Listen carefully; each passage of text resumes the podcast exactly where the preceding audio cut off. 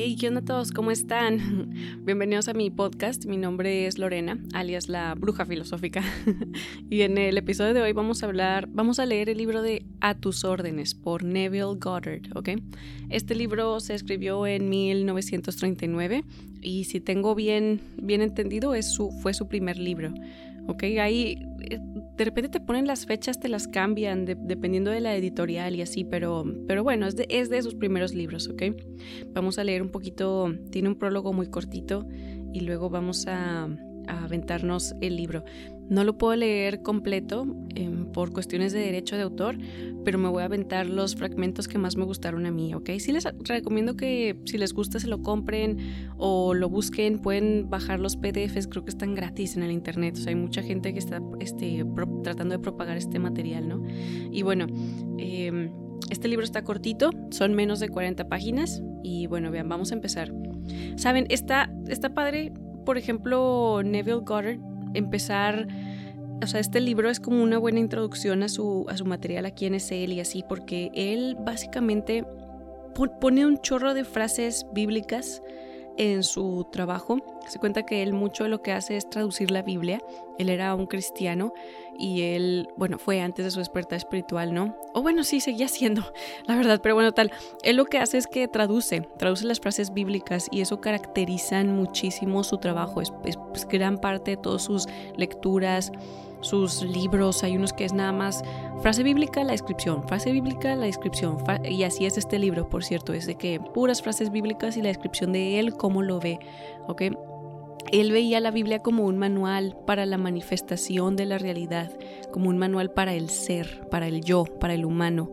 Y como nuestra realidad es un espejo, es un espejo de nuestro mundo interior, él lo veía como que si tú te prendes el manual, y tú te aprendas de ti, de tu persona o así, pum, empiezas a crear la realidad, ¿verdad? Porque se crea desde adentro.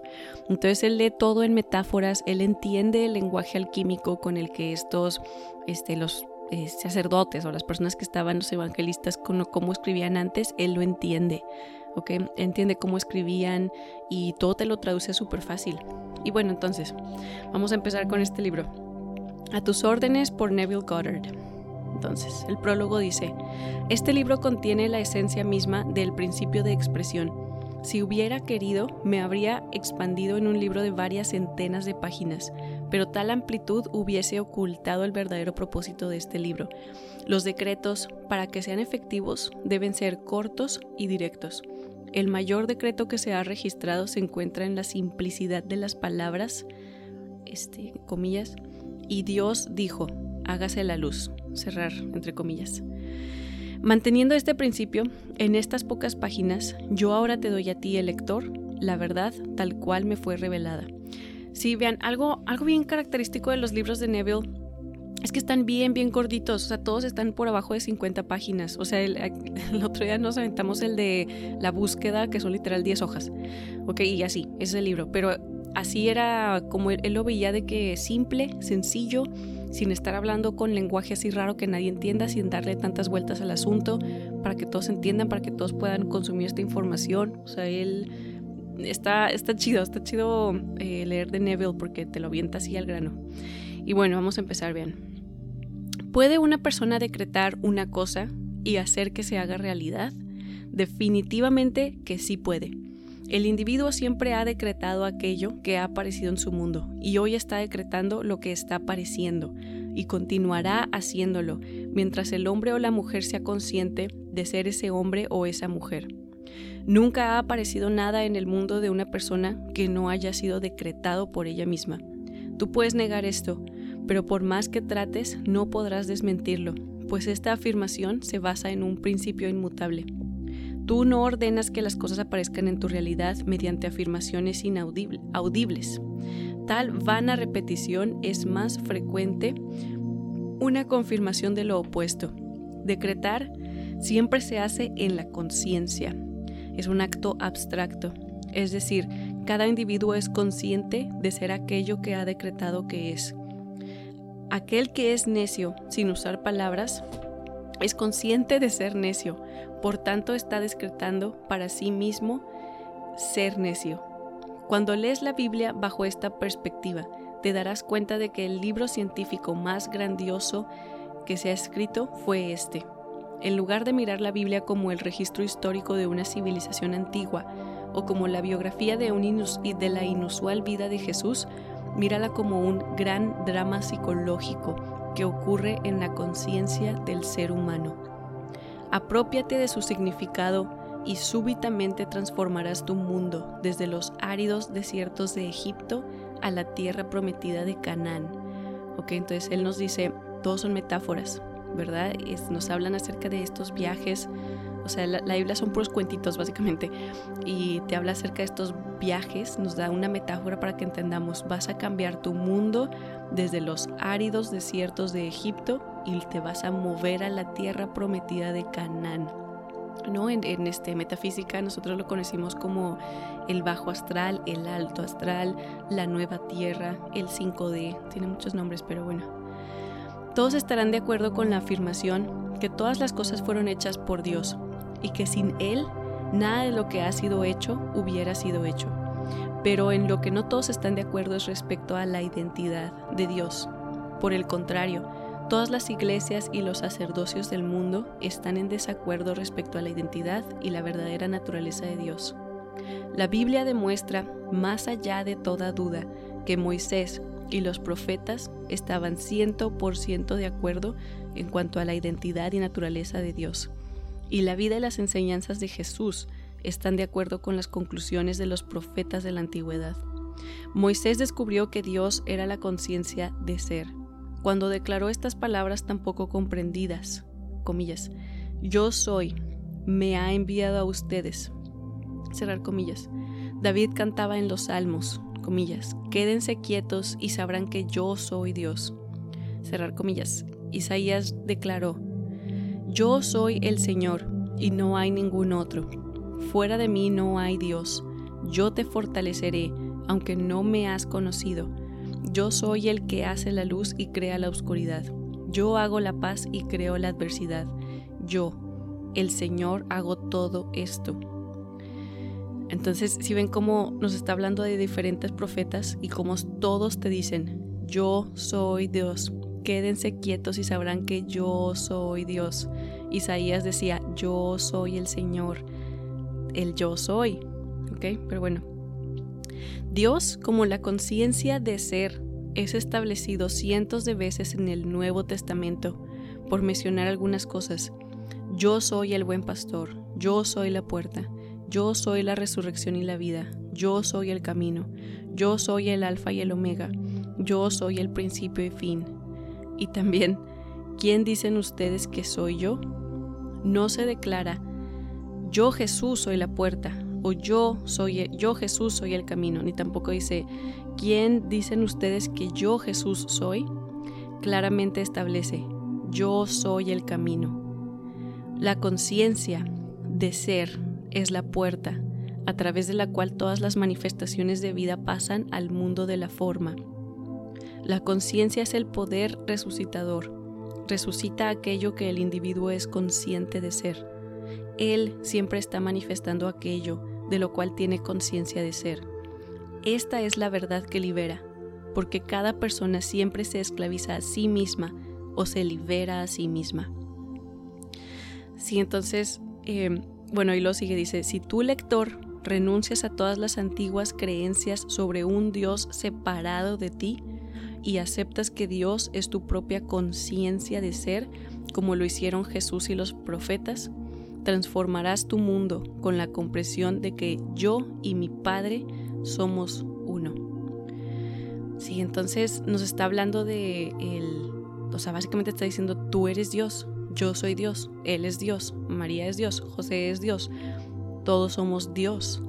Dios creadores de nuestra propia realidad. Somos somos dioses de nuestra realidad, de nuestra, nuestra esquinita, de nuestra creación, de nuestro campo de visión. Y también te este, declara que Dios es tu conciencia, ¿no? En el mundo de la metafísica nosotros también enseñamos que la voz de tu conciencia es tu yo superior que vendría siendo como eh, tu personalidad mágica combinada, haciendo una mezcla con los, los campos sutiles más altos de energía que hay, ¿no? Que vendría siendo Dios.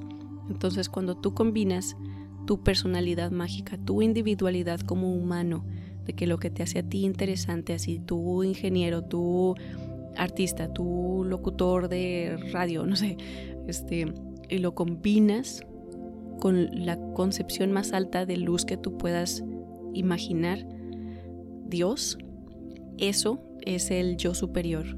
Ok, eso es la voz de tu conciencia, eso es Dios. Y a través de esa, de esa voz, de esa energía, creamos toda la, realidad juntos, ¿no? En unición. Cada quien crea su mundito, cada quien crea su, universo, pero juntos todos estos munditos y universos son Dios. Ok, entonces está padre porque pues sí, te está, y luego te avienta, ahorita vamos a leer frases bíblicas bien pesadotas, pero bueno, te avienta así frases bíblicas, pero les da un twist, les da así, mm, remix, no significa esto, significa, bueno, es, de acuerdo a como él lo, lo, ve y lo siente, ¿no? Pero, pero en el, les recomiendo que vean el, el, el podcast pasado, hablamos de un libro que se llama La búsqueda donde él te cuenta acerca de unas visiones que tuvo y unos momentos donde él tocó como, como estos campos abstractos de conciencia elevados, donde puedes como te enseñan de qué está hecha tu conciencia, ¿no? Entonces, o sea, cuando tú lees ese libro, por ejemplo, si, si, lo lees con los ojos cerrados, tú crees que Neville nomás está tripeando bien cabrón o algo así. Pero cuando tú ya has hecho estos ejercicios de meditación profunda, profunda, profunda, profunda y has logrado quebrar, te has salido de la Matrix, has logrado salirte de este campo material e ir al campo abstracto energético, ya, ya, ya entiendes lo que Él está viendo y puedes ver las cosas diferentes también. Regresas aquí a la tierra, o sea, te cristalizas como humano, te vuelves material y aquí en la tierra empiezas a ver, a ver así el mundo con otros ojos, los ojos nuevos que te dieron en, el, en la abstracción, y ves estas cosas. O sea, ves cómo este es el, qué es el lenguaje alquímico. Tú ves de qué hablaban. Pero la Biblia, todos estos textos están escritos en código. Estos libros antes les llamaban, este, les llamaban así como los, el material para los buscadores. Tienes que buscar si buscas, encuentras, pero tienes que buscar. No es obvio. No es obvio. Para el, para el ego, para la mente material, no es obvio. Es más, ni siquiera lo van a entender. O sea, les podrías explicar, explicar, explicar. No. Tienes que buscarlo en verdad que tu alma quiera ver más allá de la ilusión. ¿Ok? Ahora vamos a seguir. En esta parte empieza a dar varias frases que Jesús dijo en la Biblia. Y por ejemplo, una es, a ver dónde dice, Jesús dijo, si alguien les dice, mira aquí o allí. No les crean, pues el reino de Dios está dentro de ustedes. ¿No? Diciendo, no lo busques fuera de ti. Y si alguien te dice, no, es aquí, es aquí, no les hagas caso, es dentro de ustedes. ¿Ok? Por lo tanto, cuando se dice, Él ascendió junto con su Padre, o sea, Jesús, se refiere a que Él se elevó en conciencia al punto en que era solo consciente de ser trascendiendo las limitaciones de su presente concepción de sí mismo, el hombre llamado Jesús, o sea, trascendió la materia. Ok, esto, esto también lo, lo sabemos en el, este fue lo que hicieron los mayas, que lograron vibrar, vibrar tan tan alto que trascendieron el mundo material y se fueron este, a lo que nosotros conocemos como las Pleiades, ¿no? O sea, cambiaron, pum, hicieron un cambio dimensional. Entonces eso, dice Neville, se refieren como él ascendió junto a su padre, o sea, subió conciencia y se, se fue que más alto, ¿no? A ver, mm, en otro lado dice, en otra parte establece, nadie viene a mí a menos que mi padre en mí lo traiga, mi padre en mí, y yo y mi padre somos uno. Por lo tanto, la conciencia es el Padre que trae las manifestaciones de la vida hacia ti, el Padre dentro de ti, y tú eres uno con tu Padre, o sea, uno con tu conciencia. En este preciso momento tú estás atrayendo a tu mundo aquello que ahora eres consciente de ser. Ahora puedes ver qué quiere decir cuando Jesús dice, tú debes nacer de nuevo. ¿ok? Cerrar este, comillas. Si tú no estás satisfecho con tu actual expresión de la vida, la única forma de cambiarla es apartar tu atención de aquello que te parece tan real y elevarte en conciencia hacia aquello que deseas ser. No puedes servir a dos amos. Entonces aparta tu atención de un estado de conciencia y céntrala en otro. Eso es morir a uno para vivir para el otro. ¿Ok? Esto a mí me gusta de no puede servir a dos amos. Es como no puede servir a el ego y la conciencia. Ok, este vendría siendo nuestra, o sea, la dualidad interna del ego, el diablillo así en un hombro que te está diciendo, no, no puedes, o ay, dile no sé qué. Y la conciencia del otro lado, el angelito, no, no puede servir a dos amos. Tienes que morir a uno para vivir para el otro. Oh, y luego en esta parte, él dice, orar es visto como reconociéndote a ti mismo ser aquello que deseas, en lugar de aceptar la forma de petición de un Dios que no existe para que te dé aquello que ahora deseas. Ok, entonces como volvemos a decir de que no, no sacas a Dios fuera de ti y es algo externo, sino oras como si fuera algo interno de ti. Te, te pides a ti, a tu conciencia, a ti mismo, a tu yo superior. A eso es a lo que le pides cuando estamos orando. No, hombre, Neville Goddard tiene así este, un chorro de libros, la plegaria, el arte de creer, este, varias lecturas donde habla nada más acerca de cómo rezar, cómo orar, ¿ok? Y bueno, sí, aquí dice, vean, entonces puedes ver ahora por qué hay tantos millones de oraciones, oraciones que no reciben respuestas. Las personas oran a un Dios que no existe. Por ejemplo, tener la conciencia de ser pobre y rogar a Dios por riquezas es ser recompensado con aquello de lo cual eres consciente de ser, o sea, pobreza. Para que las oraciones sean efectivas, deben ser una afirmación en lugar de una súplica. Entonces, si oras por riquezas, debes volverte de la imagen de la pobreza, negando la evidencia de tus sentidos y asumir la naturaleza de ser rico. Se nos ha dicho, este, comillas, cuando ores, Entra en tu aposento, cierra la puerta, ora a tu Padre que está en secreto, y a tu Padre que ve en lo secreto, te, recompensará abiertamente. Mateo 6:6. Hemos identificado al Padre, Padre entre comillas, con la conciencia de ser, y también hemos identificado la puerta, entre comillas, con la conciencia de ser. Entonces, al cerrar la puerta, es dejar afuera aquello de lo que actualmente yo tengo conciencia de ser y reclamar ser yo mismo aquello de lo que yo deseo ser. Entonces, si le cierras la puerta a tu realidad material y vas y oras con tu Padre, o sea, con tu conciencia. En el momento en el que mi demanda queda establecida al punto de la convicción, en ese mismo momento empiezo a traer hacia mí la evidencia de lo que pido no preguntes cómo aparecerán esas cosas, porque nadie conoce la manera, ¿ok? Es, es, místico, es ahí es donde el universo entra, ¿no? Es decir, ninguna manifestación sabe cómo han de aparecer las cosas deseadas, pero lo van a hacer, ¿ok? La conciencia es el camino, la puerta a través de las cuales las cosas o circunstancias aparecerán. Él dijo, yo soy el camino. No, no dijo, yo Juan Pérez soy el camino. Dijo, yo soy, yo soy el camino. La conciencia de ser. ¿Ok? Mm, también se nos dijo en Mateo 6:33, busca primero el reino de los cielos y todas las cosas serán añadidas. El reino de los sueños otra vez es dentro de ti, es la conciencia. ¿Ok? Mm, ah, esto está padre esto que traduce está chido, vean. La historia de María es la historia de cada persona. María no fue una mujer que dio a luz de manera milagrosa a alguien llamado Jesús. Nada más, es una metáfora. María es la conciencia de ser, que siempre permanece en estado virginal, sin importar cuántos deseos dé a luz. Ahora mismo mírate a ti mismo como esta Virgen María, siendo impregnada por ti mediante el deseo volviéndote uno con tu deseo, hasta el punto de encarnar o dar a luz a tu deseo. Por ejemplo, se dice que María, que ahora sabes que eres tú mismo, que nunca conoció varón, sin embargo concibió. Es decir, que tú, Juan Pérez, no tienes ninguna razón para creer que aquello que deseas es posible, pero habiendo descubierto que tu conciencia de ser es Dios, haces que esta conciencia sea tu esposo y concibes a un niño, a la manifestación del Señor. Tu ideal u objetivo es esta concepción.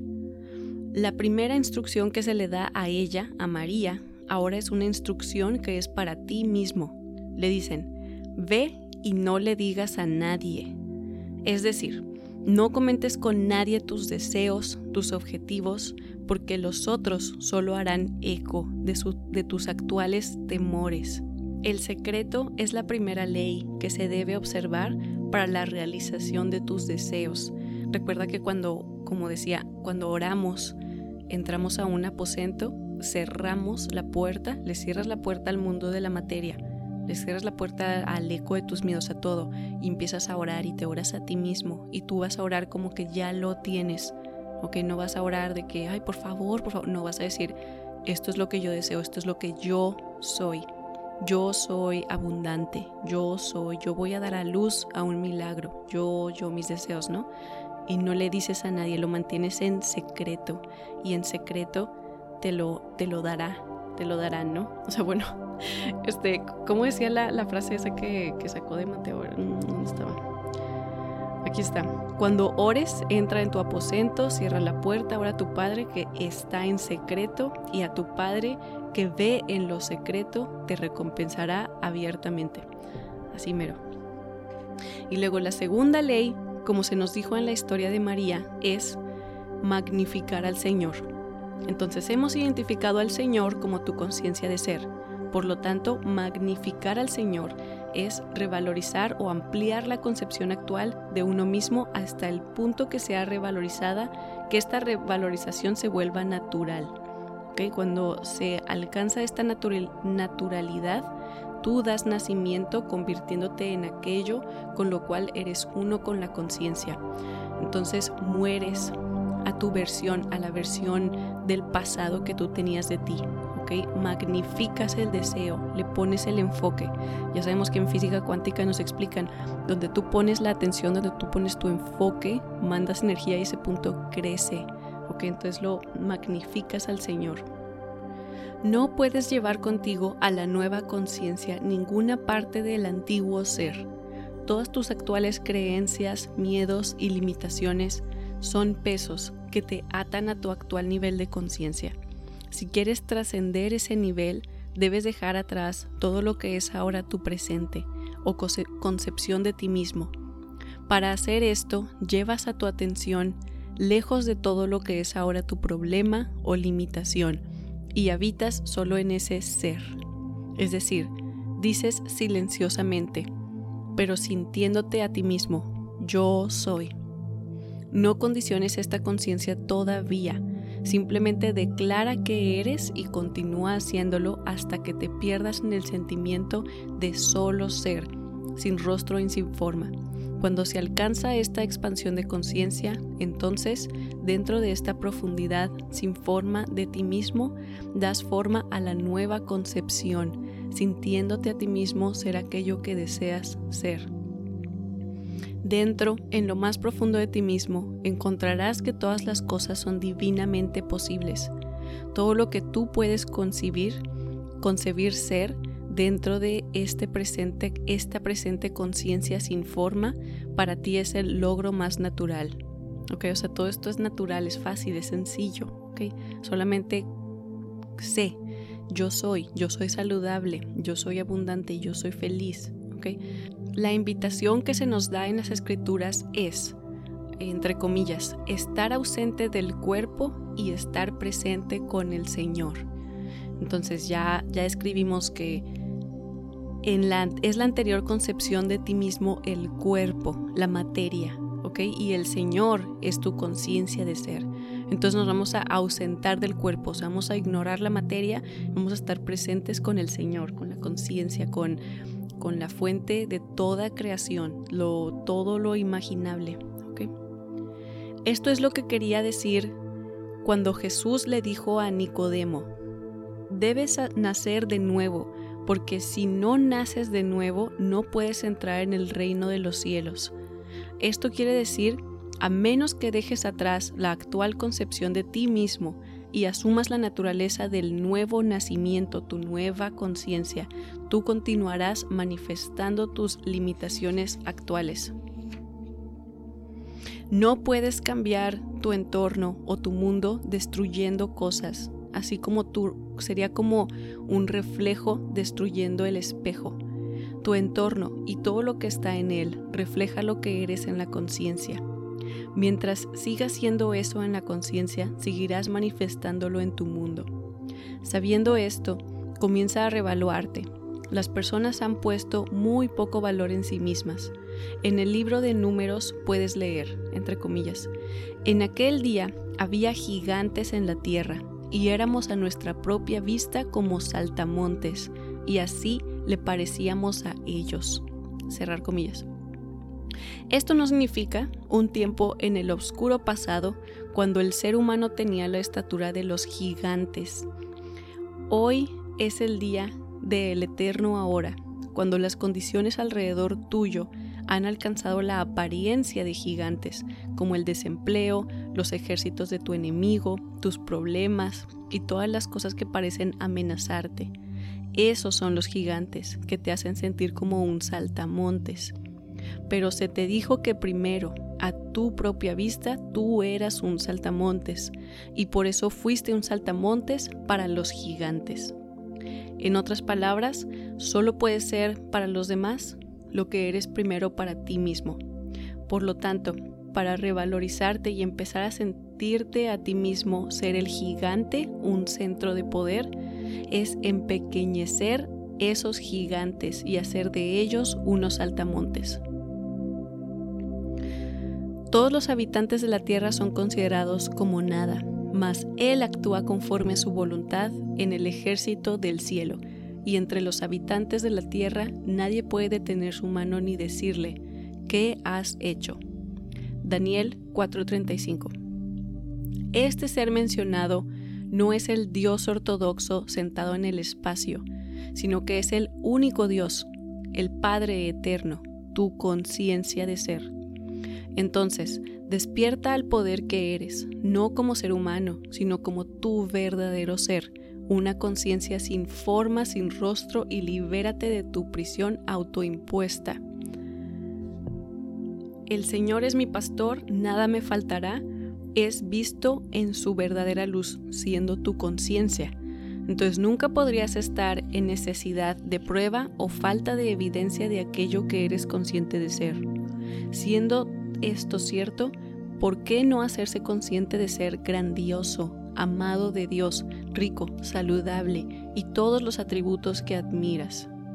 Es tan fácil poseer la conciencia de estas cualidades como lo es poseer sus opuestos, porque tú no tienes tu presente conciencia debido a tu mundo.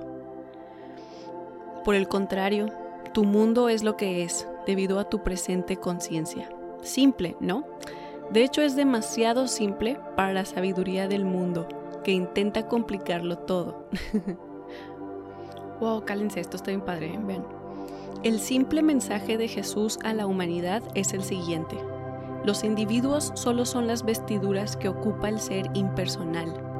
Yo soy, la presencia que todos llaman Dios. Cada vestidura tiene ciertas limitaciones, con el fin de trascender esas limitaciones y dar expresión a lo que como individuo de que Juan Pérez te encuentras incapaz de hacer.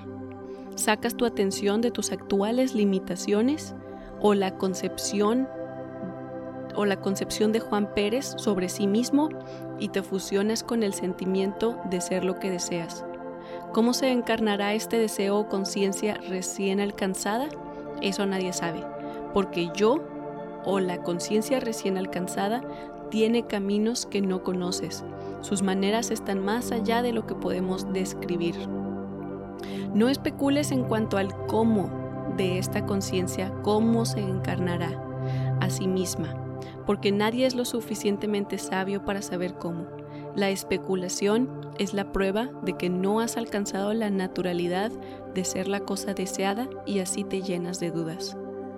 Se te ha dicho, el que carece de sabiduría, pídale a Dios, y Él se la dará, pues Dios da a todos sin limitación y sin hacer reproche alguno. Pero pida con fe, no dudando nada, porque el que duda es semejante a la ola del mar, que es arrastrada por el viento y echada de una parte a otra. Santiago 1:5.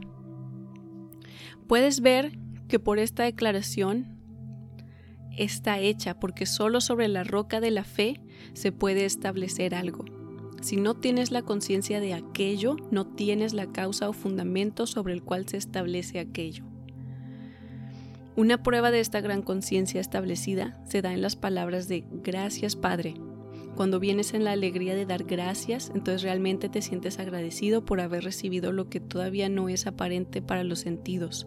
Tú definitivamente te has convertido en uno de la conciencia con aquello por la cual dar gracias.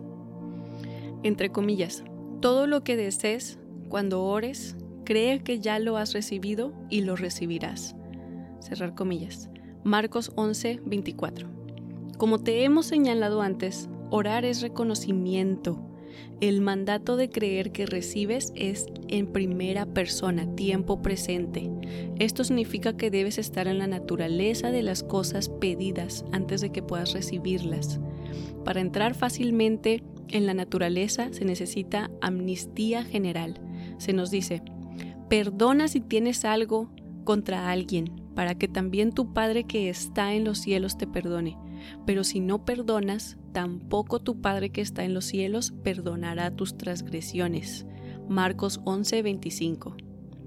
Esto puede parecer un Dios personal, que está complacido o disgustado con tus acciones, pero no es el caso, ya que la conciencia es Dios. Si en la conciencia sostienes algo contra alguien, estás atando esa condición en tu mundo. Pero liberar a estas personas de toda condena es liberarte a ti mismo para que puedas elevarte a cualquier nivel necesario. Por lo tanto, no hay condenación a los que están en Cristo Jesús. Una muy buena práctica antes de entrar en tu meditación es primero liberar de culpa a cada persona en tu mundo porque la ley nunca es violada y puedes descansar confiando en el conocimiento de que cada concepción que el individuo tiene de sí mismo, esa será su recompensa. Así que no tienes que preocuparte de ver si la persona obtiene o no lo que tú consideras que debe obtener, porque la vida no comete errores y siempre da a cada individuo aquello que él primero se da a sí mismo. Si entonces básicamente te dice, este, una práctica para, entrar a meditación es liberar de culpa a cada persona. Sueltas todo, todo lo que te han hecho. Así, bye, no, los perdono a todos, los suelto. Y él dice, porque la ley nunca es violada. Y puedes descansar confiando en que, básicamente, karma, de que tú no te preocupes. O sea, el, el karma, o sea, cada quien, cada quien como obra, así les paga la vida. Y no es porque haya un Dios regañón o algo así, sino porque es, su propia conciencia creando, ¿verdad? Entonces tú por tu parte, suéltalo todo, perdona a todo mundo.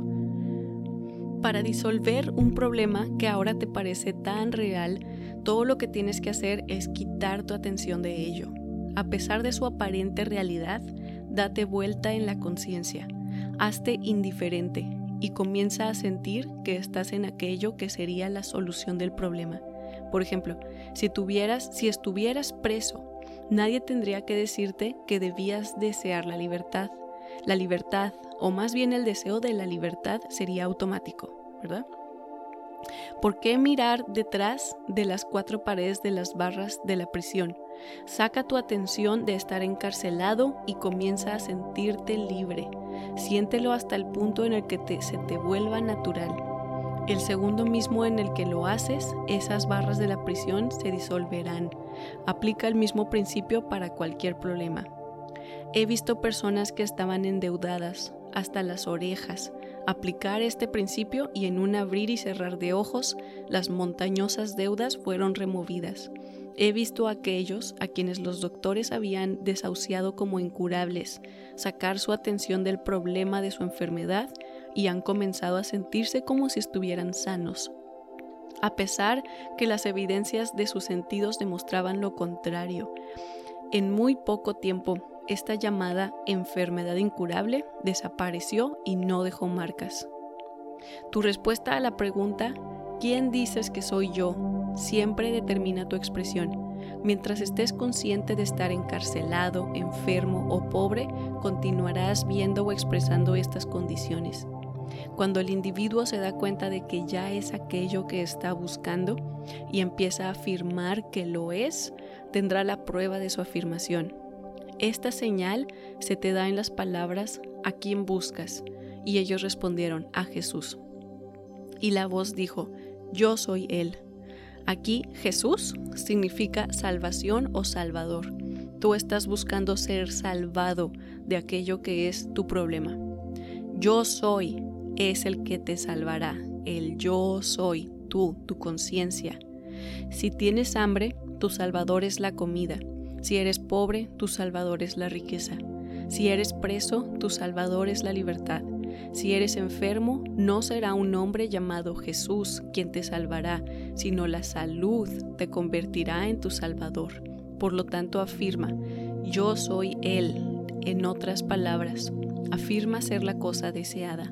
Reclámalo en la conciencia, no en las palabras. En la conciencia te recompensará con tu petición.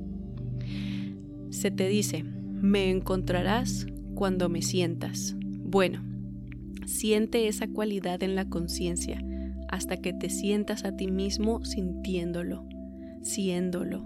Cuando te pierdes en el sentimiento de serlo, la cualidad se encarnará en tu mundo.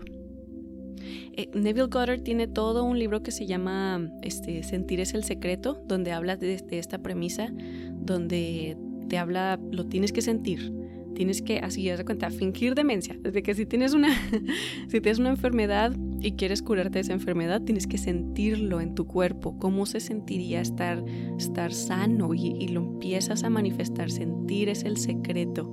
Y eventualmente tu misma vibración te empieza a llevar a ese campo donde esa línea de tiempo paralela, como lo quieran ver, pero empiezas así a arreglar arreglar tu matrix en, un paradigma donde tú ya no sientas enfermedad. Ok, entonces aquí tocó un poquito de eso que sentirse el secreto lo escribió un poco después, pero bueno. Entonces, tú eres sanado de tu problema cuando tocas la solución de ello. ¿Quién me ha tocado? ¿Por qué percibo que ha salido poder de mí? Entre comillas. Lucas 8:46. Sí, el día que toques ese ser dentro tuyo, sintiéndote a ti mismo curado o sanado, el poder saldrá de tu propio ser y se solidificará en un mundo como sanidad. Se dice, cree en Dios, cree también en mí, porque yo soy Él. Ten la fe de Dios. Él se, usó, él se hizo uno con Dios y nos encontró que todo era robo hacer las obras de Dios. Ve y haz lo mismo Empieza a creer en tu conciencia, tu conciencia de ser Dios. Afirma para ti mismo todos los atributos que hasta ahora les has dado, se los has dado a un Dios externo y comenzarás a expresar estas afirmaciones. ¿Por qué no soy un Dios lejano? Estoy más cerca que tus manos y tus pies, más cerca que tu misma respiración. Yo soy tu conciencia de ser. Yo soy aquello en lo cual todo lo que seré consciente de ser comenzará y terminará, porque antes que el mundo fuera yo soy, y cuando el mundo deje de ser, yo soy, antes que Abraham fuese, yo soy. Ese yo soy es tu conciencia. Si el Señor no edifica la casa, en vano trabajan los que la edifican. El Señor, siendo tu conciencia, a menos que aquello que buscas se establezca primero en tu conciencia, trabajarás en vano para encontrarlo. Todas las cosas deben comenzar y terminar en la conciencia. Ok, entonces si es ese principio de tú te puedes esforzar mucho, mucho, mucho, mucho, pero si tienes un bloqueo mental, si tú no te lo crees, si no crees que puedas tener ese trabajo, si no crees que puedas tener esa pareja, no la vas a tener. Porque tú eh, creamos desde la conciencia del dentro del yo soy, del Dios, ¿verdad? Que según Neville no es un Dios externo, es, es tu conciencia, es un Dios interno. No pongas tu confianza en los demás, porque los demás reflejan el ser que eres, que eres ahora. Y solo puedes traer hacia ti o hacer para ti todo lo que has hecho primero a ti mismo. Entre comillas, nadie me quita la vida, sino que yo de mí mismo la pongo. Tengo el poder de dejarla y el poder de volverla a tomar. Juan 10, 18. Entre comillas, mi gracia es suficiente para mí, mi poder se perfecciona en la debilidad. Corintios 12:9. Lo traes entre comillas. La fe es la sustancia de las cosas que se esperan, la evidencia de las cosas que no se ven. Hebreos 11:1. No te pongas ansioso o preocupado por los resultados. Seguirán casi ciertamente seguirán tan ciertamente como el día siguiente a la noche. Mira tus deseos, todos ellos, como las palabras de Dios, y cada palabra o deseo es una promesa. La razón por la cual la mayoría de nosotros fallamos en manifestar nuestros deseos es porque constantemente los estamos condicionando. No condiciones tu deseo, solo acéptalo como viene a ti. Da gracias por ello al punto que estés agradecido de ya haberlo recibido. Luego sigue tu camino en paz.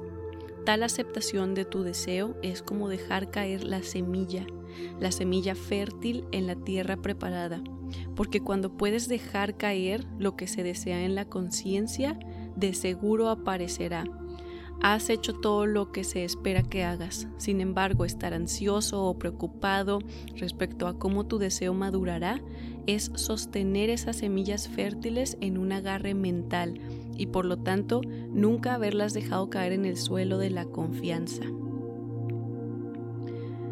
La razón por la cual las personas condicionan sus deseos es porque constantemente juzgan por la apariencia del ser y ven las cosas como reales olvidando que la única realidad es la conciencia detrás de ellas.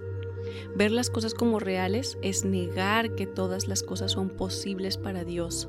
El hombre que está encarcelado y ve las cuatro paredes como reales está automáticamente negando el impulso o la promesa de Dios dentro de él, de la libertad. Una pregunta que se hace a menudo cuando se hace esta declaración de si el deseo de uno es un regalo de Dios, ¿Cómo puedes decir que si uno desea matar a alguien, tal deseo es bueno y por lo tanto enviado por Dios? En respuesta a esto, permíteme decir que ninguna persona desea matar a otra. Lo que sí desea es ser liberado de tal persona, o sea, de, que de la otra persona. Quiero liberarme de ti, entonces por eso por eso te mato, ¿no? Pero porque no cree que el deseo de ser libre es aquel, contiene dentro de sí el poder de libertad. Él condiciona ese deseo y ve que la única manera de expresar tal libertad es destruyendo a ese individuo, olvidando que la vida envuelta en el deseo tiene maneras que él como individuo no conoce. Sus maneras están más allá de descubrir. Así las personas distorsionan los dones de Dios por su falta fe. Entonces como él y lo sigue diciendo, los problemas son las montañas de las que se dice que se pueden remover si tiene la fe de un grano de mostaza. Si entonces te dicen que no lo hacen con la intención de Dios. Lo que estas personas, lo que las personas que obran mal, este, lo que quieren hacer es eso, librarse, librarse del, del dolor físico, ¿verdad? Entonces por eso obran mal pero por una falta de fuerza de voluntad, por una falta de fe en quién, en ellos mismos, en su conciencia, en Dios. Las cosas desaparecerán solo cuando el individuo cambie de conciencia. Niégalo si lo deseas. Seguirá siendo un hecho que la conciencia es la única realidad y las cosas solo reflejan lo que eres en conciencia. Así que el estado celestial que, celestial que buscas solo se encuentra en la conciencia porque, porque el reino de los cielos está dentro de ti. Como la voluntad del cielo es siempre hecha en la tierra, tú estás hoy viviendo en el cielo que has establecido dentro de ti, porque tu cielo se revela aquí, en esta misma tierra. El reino de los cielos está realmente cerca, ahora es el tiempo aceptado. Entonces crea un nuevo cielo, entra en un nuevo estado de conciencia y una nueva tierra aparecerá. entre comillas, las personas pasarán, no volverán a mencionarse ni se traerán a la memoria. Isaías 65, 17. Porque he aquí yo, tu conciencia, vengo pronto y mi recompensa conmigo. Apocalipsis 22, 12. La exitosa realización de lo deseado también se nos dice en la historia de Daniel, en, el en, en la guarida de los leones. Aquí cuenta que Daniel, mientras estaba en la guarida de los leones, les dio la espalda a los leones y miró hacia la luz que venía desde arriba. Los leones se mantuvieron sin fuerza y la fe de Daniel en su Dios los salvó. En su Dios es en su conciencia, en su fuerza de creación, ¿verdad? Esta también es tu historia y tú también debes hacer lo que hizo Daniel. Si te encontraras en la guarida de los leones, no tendrías otra preocupación más que los leones. Tú no estarías pensando en ninguna otra cosa en el mundo sino en tu problema, cuyo problema serían los leones. Sin embargo, se te dice que Daniel le dio la espalda y midió hacia la luz, que era su Dios. Si nosotros seguimos el ejemplo de Daniel, mientras estamos prisioneros dentro de la cueva de la pobreza, la enfermedad, debemos sacar nuestra atención lejos de nuestros problemas de deudas o de enfermedad y habitar en lo que buscamos. Si no miramos atrás en la conciencia hacia nuestros problemas, sino que continuamos con fe creyendo que somos aquello que buscamos, nosotros también encontraremos las paredes de la prisión abiertas y la cosa deseada, sí, cualquier cosa manifestada. Así que qué gloriosa, qué gloriosa revelación, tu conciencia, ahora revelada como el gran Señor Jesús, el Señor tu Dios, es tu conciencia. Ven, despierta de tu sueño de ser prisionero. Date cuenta de que la tierra es tuya y su plenitud, el mundo y todos los que habitan en él, todo es tuyo. Te has enredado tanto con la creencia de que eres un ser humano que has olvidado el ser glorioso que eres. Ahora con tu memoria restaurada, decreta lo invisible para que aparezca y aparecerá, porque todas las cosas son llamadas a responder a la voz de Dios, tu conciencia de ser. El mundo está a tus órdenes. Oh, Está bien chido ese final, estás bien potente. Y sí, ahí nos, nos, este, nos damos cuenta de por qué el, el, libro se llama A tus órdenes, ¿no? Es como tú...